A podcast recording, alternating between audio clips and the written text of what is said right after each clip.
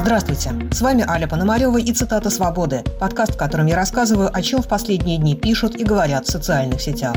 В этом выпуске речь пойдет о фильме по роману «Мастер и Маргарита», о преследовании российских артистов за границей и об интервью Никиты Михалкова.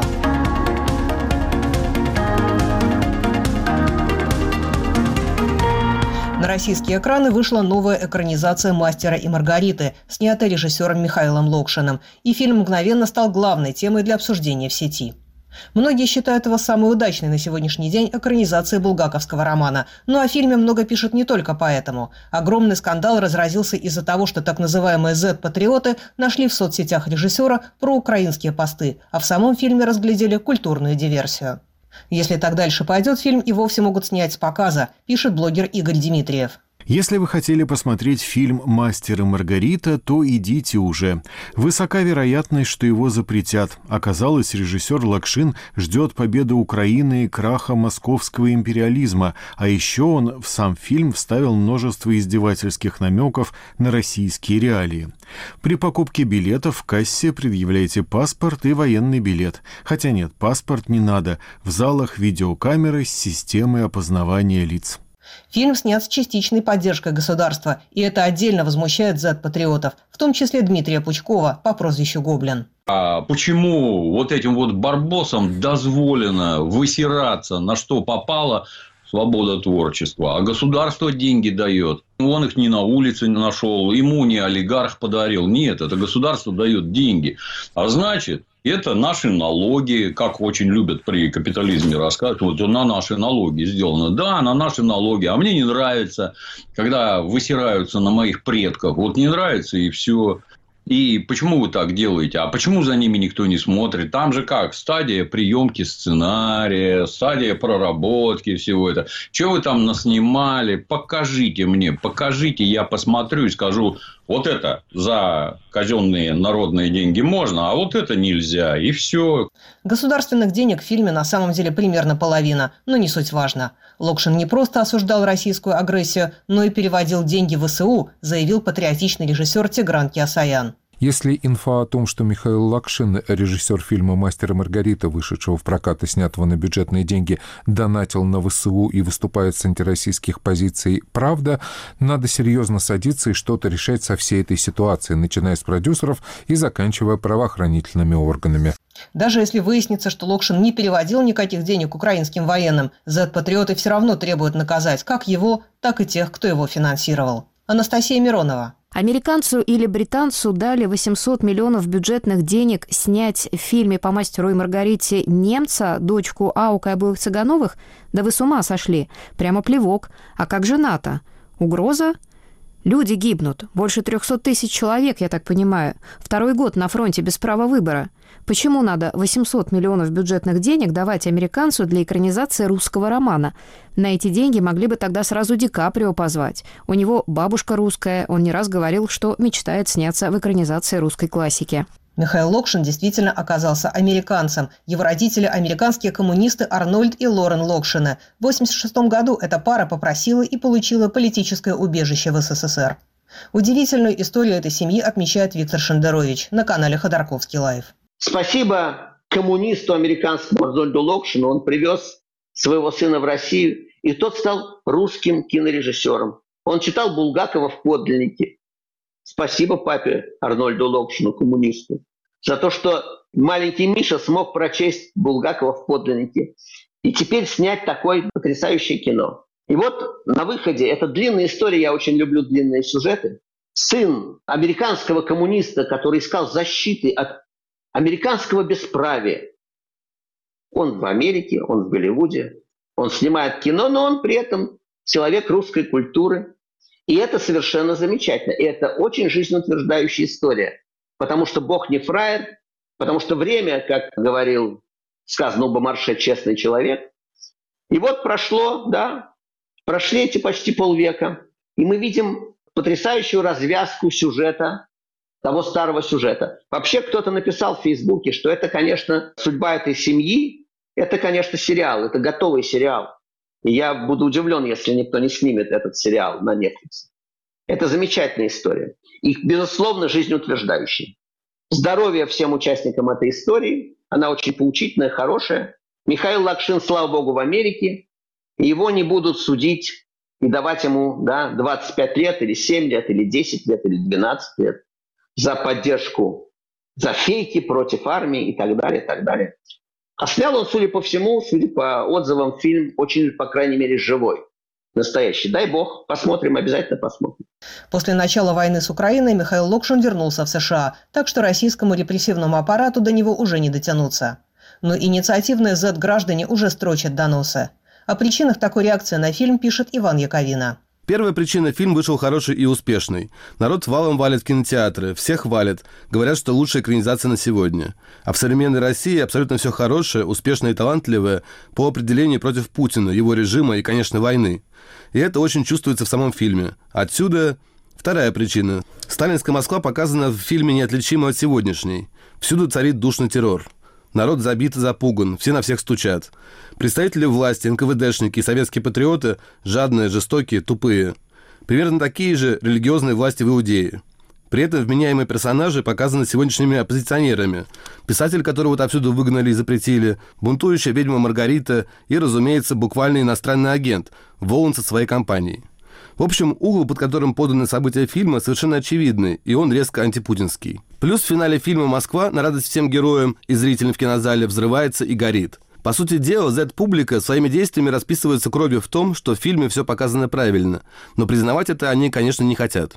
Кроме всего прочего, патриотами движет банальная зависть, отмечает кинокритик Антон Долин на канале Александра Плющева этот фильм, сейчас ты смотришь его, протирая глаза, не веришь, что такое сейчас могли снять и выпустить. Правда. Но только что это было возможно именно из-за того, что государство, в отличие от Сталина, нынешнему, это все равно. Книг они не читают, фильм они не смотрят. Если смотрят, то какие-то э, мелкие сошки, цензоры из ФСБ. Они смотрят, есть ли прямая крамола из его или ее списка возможных крамол. Допустим, здесь не было. Мастер Маргарита в школьной программе, русская великая классика. Классику экранизировали. Хорошо. Вот скоро выйдет экранизация с Ариком Андреасяном Онегина. Для них это, несмотря на не интересующий этим, это все в одном ряду. А тут фильм вышел, и, блин, да, все что-то не то. Ну и, разумеется, тут же Z-патриоты, которые как раз под увеличительным стеклом смотрят на все успешные вещи в кино, в литературе, где хотите, э, в поп-музыке. Почему они это делают? Потому что их Z-культура, за исключением, может быть, одного шамана, да и то его как продвигают, а, она не имеет успеха, она не имеет популярности. И когда что-то сделанное антивоенным чуваком, еще и американцем, и традиционно, несмотря на дикую популярность Мастера говорит, это антитоталитарное произведение, когда это настолько востребовано, Конечно, у них все горит не меньше, чем Москва полыхает в финальных кадрах этого прекрасного фильма. Критики сгинут, а искусство останется, пишет правозащитница Зоя Светова. Борьба с великими книгами не имеет будущего. Эта борьба рано или поздно пожирает воителей. А новый фильм получился именно потому, что его авторы попали в нерв сегодняшнего дня. И то, что фильм так хорошо смотрят, доказывает, что наши люди, наш зритель – это тот самый народ, который не так просто дремуч, как нам иногда кажется. А это значит, что не все потеряно. И все не зря. Продюсеры «Мастера и Маргариты» опубликовали открытое письмо, в котором они отмечают, что фильм снискал большой зрительский успех и заодно изо всех сил подчеркивают, что все отношения с режиссером они уже разорвали. Булгакову бы такое понравилось, комментирует на своем канале журналистка Ксения Ларина самое лучшее абсолютно в лучших традициях э, истории Советского Союза, советской действительности и России, в лучших традициях того, что испытал когда-то сам Михаил Иванович Булгаков на своей шкуре с этим со своим великим романом, вообще со всей своей судьбой. Эти продюсеры, они отреклись от своего режиссера. Так, собственно, и пишут. В качестве режиссера фильма продюсерские компании привлекли гражданина США, русского происхождения Михаила Лакшина. По окончании съемочного периода картины, пишут продюсеры, осенью 2021 года режиссер Михаил Лакшин, закончив свои контрактные обязательства и финансовые взаимоотношения с продюсерскими компаниями, вернулся в США. Дальнейшая работа над проектом велась под контролем продюсеров фильма. Я специально зачитала именно этот пассаж, который э, вот просто говорит, выпьет, кричит э, про сегодняшний день. И про то, что, конечно же, Михаил Афанасьевич Булгаков, конечно, он в гробу уже устал переворачиваться за все эти годы после своего ухода, поскольку здесь, э, в этой стране под названием Советский Союз, а потом Россия, ничего в этом смысле не менялось. И как э, преследовали за слова и за убеждения, и за выражение лица, так и продолжают это делать. И сегодня вот этот новый виток уничтожения еще раз обратно, в который раз уничтожают Михаила Булгакова и его роман «Великий», как это было при его жизни, и после его жизни, и пост-пост после его жизни, и так далее, и тому подобное. И, конечно же, то надругательство над э, режиссером, которое позволили себе продюсеры, оно дорогого стоит, что называется. Ребята, вы аплодирую вам. Михаил Афанасьевич Булгаков вами гордится, что именно так вы и поступили, как он как бы он написал. Если бы он сейчас писал роман о том, как снимается фильм по его роману, то он бы именно об этом и написал.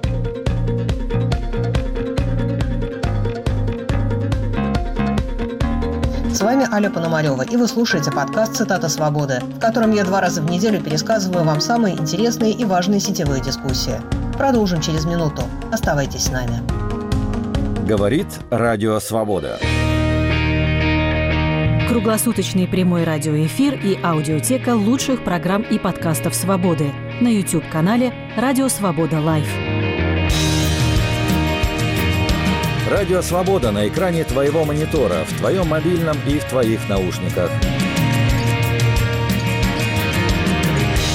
YouTube-канал «Радио Свобода Лайв». Твой YouTube обретает знакомый голос.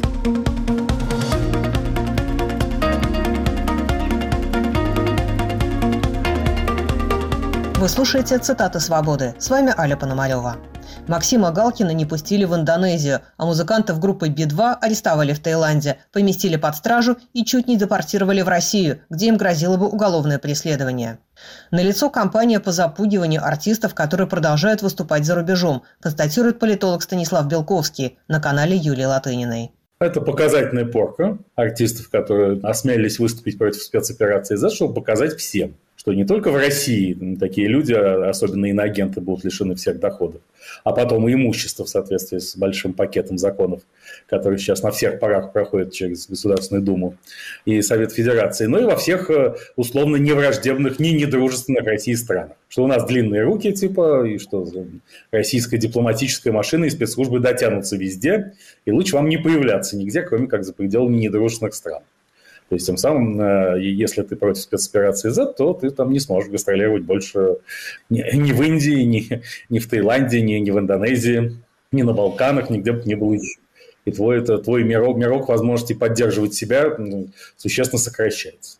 Чтобы, так сказать, еще и дать понять вообще всем, всей артистической публике, что если она еще не успела открыть рот против войны широко и громко, или даже успела, но это было давно, лучше бы съехать с этой темы и припасть к любящей груди большого брата, то есть Владимира Владимировича Путина. У путинистов целый праздник злорадства. Юрий Баранчик. После начала СВО уважение к России стало возвращаться в умы элит по всему миру. Как-то все резко примолкли, а кто-то, кому прижали хвост, начал уже жалостливо поскуливать, предчувствуя наше возвращение и что с ними будет. И что мы видим? Как тут же нежно, но неумолимо заработала, пусть пока и не везде, российская мягкая сила. Захар Прилепин. Это на самом деле показывает вполне себе серьезные возможности не самых весомых служб России на международной арене. Дали внутренний сигнал не потворствовать этим гражданам в их деятельности, и сопутствующие службы подключились, не особенно даже стараясь, и гастрольные графики посыпались. Тут, помните, один сочинитель уверял, что Россия станет самой большой одиночной камерой в мире. С каждым днем эта шутка все смешнее и смешнее выглядит. Ну как планета начнет ужиматься до размеров Израиля. Тогда как?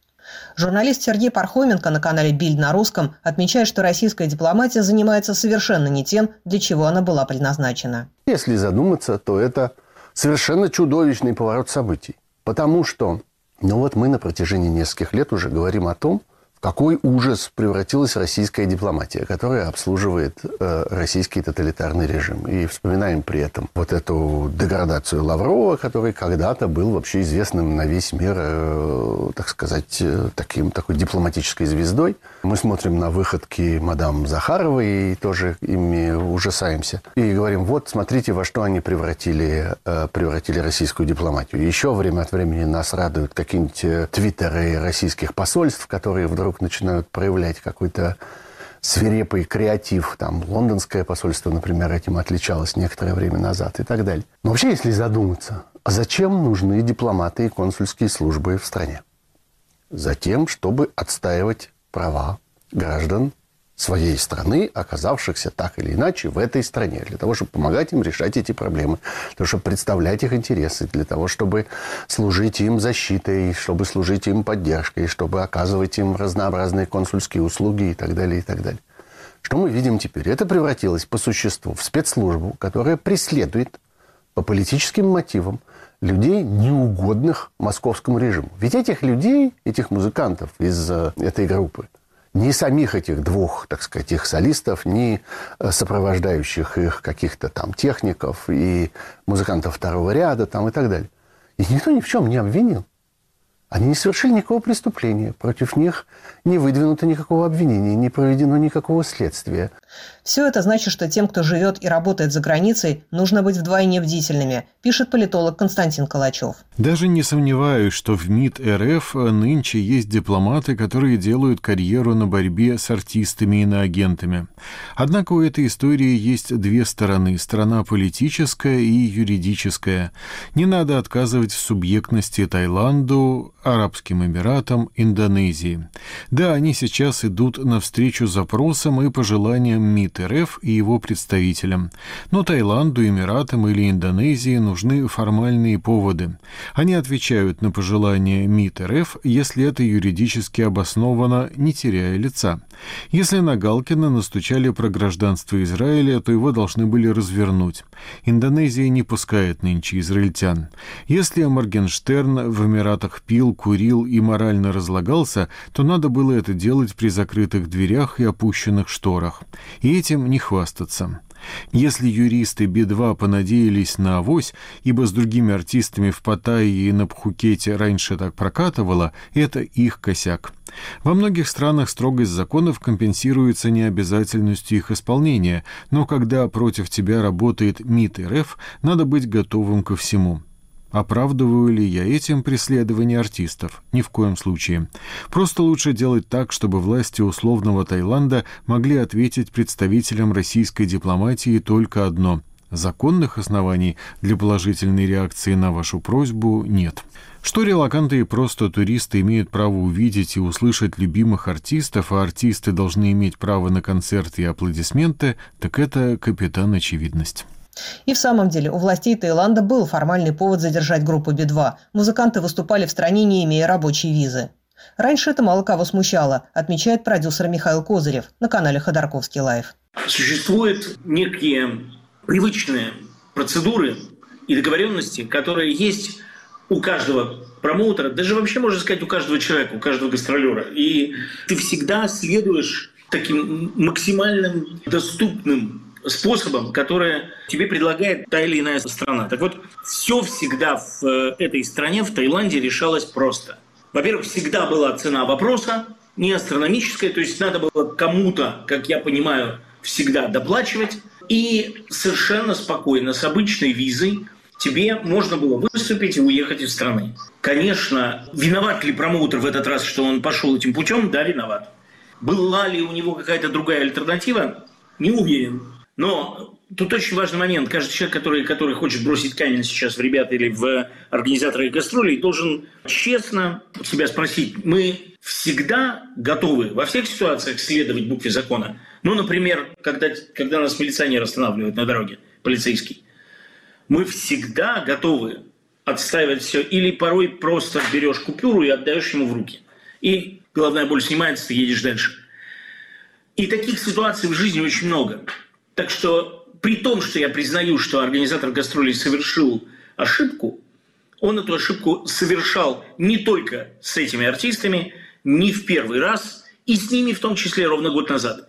Так или иначе, российские власти со своим требованием насильной депортации группы Би-2 в Россию переплюнули даже СССР, пишет Егор Ершов. Я, конечно, не профессиональный историк, а так науч-попер и могу что-то не знать, но лично мне неизвестно, чтобы советская власть пыталась насильно вывести в СССР неугодных уехавших артистов. На Кутеповых Миллеров, да, шла охота, а Шаляпиных и Вертинских кулуарно уговаривали вернуться по добру, по здорову. Но это все же другого рода истории. В общем, это пробитие нового дна.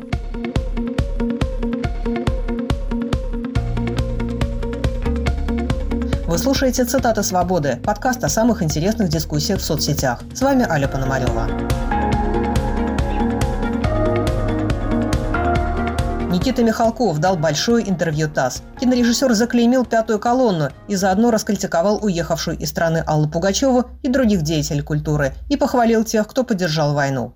Интервью разошлось на цитаты в соцсетях. Кирилл Шулика, все-таки печально смотреть на зависть, которую пожилой человек испытывает при виде чужого успеха. Ведь Пугачева совершенно точно не испортила себе биографию, даже сейчас. Дмитрий Колезев. Михалков в этом интервью дает понять, что он тот человек, который решает, кому из артистов быть, а кому не быть в России. Аллу Пугачеву он простить отказывается, а актрису Ирину Горбачеву, которая после отмены высказалась в поддержку СВО, готов. И Семена Слепакова согласен простить, если тот придет и попросит прощения. При этом не все артисты, съездившие на фронт, достойны Михалковского благословения. Некоторые ездят туда для галочки. Кто для галочки, а кто нет, решает, видимо, сам Михалков. Не стоит воспринимать Михалкова всерьез, комментирует писатель Дмитрий Быков на канале Ходорковский Live. Во-первых, дай бог ему столько поездить с гастролями, сколько поездила Алла Пугачева по этой стране. И если в Челябинске или Иркутске спросить, кто им дороже, Никита Михалков барин или Алла Пугачева, своя в доску, уж, конечно, они ответят Пугачева. Это понятное дело. Ей еще и с фамилией повезло с пугачевским бунтом. Сколько бы там сейчас Валентина Талызина не пыталась сказать, что это не ее фамилия, ее, ее не волнуйте, Пугачева, Пугачевский бунт. Но дело в том, что, понимаете, вообще упоминать об этом интервью Никиты Михалкова мне кажется каким-то жестоким, каким-то бесчеловечным. А дело в том, что я никогда не считал его большим режиссером. Он крепкий, характерный актер второй категории с довольно узким диапазоном, но актер хороший, все-таки какого парата убедительного сыграл, какого замечательного жлоба в вокзале для двоих – Правда, ему и напрягаться-то особо не надо было, чтобы сыграть жлоба. У него для этого есть все природные данные – но по большому счету ни неоконченная пьеса для механического пианино насквозь вторичная по отношению к Абраму Роуму, ни пять вечеров насквозь вторичные по отношению к Товстоногову, они не являются никаким культурным событием. Крепкий режиссер второго ряда, умеющий работать с актерами. Поэтому обращать внимание на высказывания Никиты Сергеевича Михалкова, на его творческий план, он давно не снимает ничего нового – на его подлизывание президента. Это все, ну, понимаете, по не стоит слов. Взгляни мимо. Это, ну, грубо говоря, не та фигура и не тот материал, на который стоит обращать внимание. А, как бы не обязанность Никиты Михалкова решать судьбы его коллег по искусству. Ему, дай Господь, как-нибудь разобраться с собственной прижизненной посмертной участью, которая, в общем, довольно плачевна. В интервью прозвучало в том числе упоминание голой вечеринки Анастасии Ивлеевой. Ранее Ксения Собчак заявила, что фото и видео с этой вечеринки Путину показал именно Михалков. Если я ставлю цель, то достигаю ее. Наконец-то смогла узнать, кто же донес президенту о вечеринке. Два источника, уверенные с подробностями, заявили, что это был Никита Михалков. И не просто донес, а еще и показал печально известное видео, а также сопроводил комментарием про 666 и сатанинскую вечеринку. Путин его уважает, любит, и Михалков, когда ему надо, вполне может донести свою позицию, привести аргументы, накрутить и убедить в своей точке зрения намертво. Именно поэтому со стороны власти была такая жесткая реакция. Не только пропаганда запрещенной экстремистской ЛГБТ, но и насмешка над СВО, которая, как я уже писала, сейчас уже не просто операция, сейчас уже освободительная война, которую ждет победа. Многие уверены, что сценарий, в котором Михалков доносит Путину, вполне возможен. Сергей Ерженков, Я сразу подумал на этот неразлучный дуэт оберпрокуроров Михалков-Шевкунов. Ведь о событиях в сфере культуры Путин узнает исключительно от них. Не от одного, так от другого. Хотя обычно они работают в паре.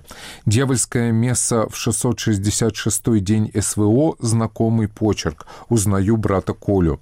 Наезды на Богомолова, уголовные преследования Серебренникова, все многочисленные перестановки и назначения в театрах. Историкам будущего еще предстоит оценить масштабы культурного влияния этих победоносцевых на нашу с вами жизнь. Об этом говорит в стриме с Андреем Захаровым и журналист Илья Шепелин. Он давненько уже такой, и мы видели из э, слитой переписки с его Стиханом Шевкуновым, как он снимает театры, э, в смысле спектакли, это в смысле лет 5 или 6 назад, и он, в общем, это подтверждал, да, да, что да, да, да. это находится в сфере его интересов. Человек кайфует от того, что он приближен к власти, он чешет себе так нарциссический вот этот свой комплекс, что он может влиять на чьи-то судьбы, э, закрывать дорогу тем у кого мировоззрение не такое же, как у него, кто не хочет идти к нему лично на поклон для того, чтобы устраивать свою жизнь.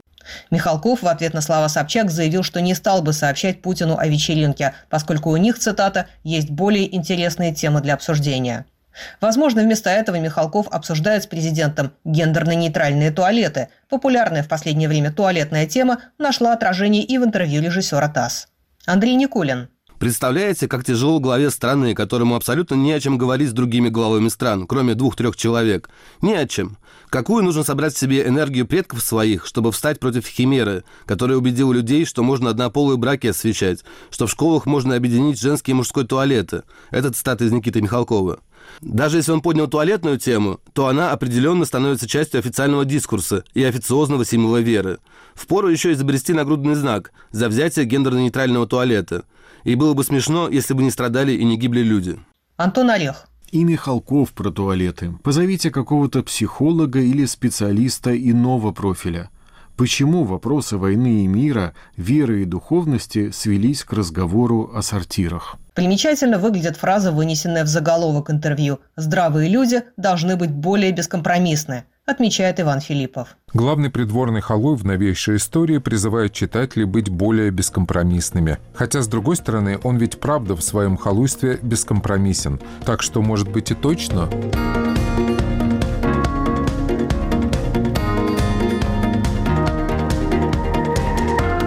вами была Аля Пономарева и цитата «Свободы». В этом подкасте я каждый понедельник и четверг рассказываю вам, что обсуждают в Фейсбуке, Твиттере, Телеграме и Ютубе. Слушайте нас, комментируйте и советуйте друзьям. До скорой встречи!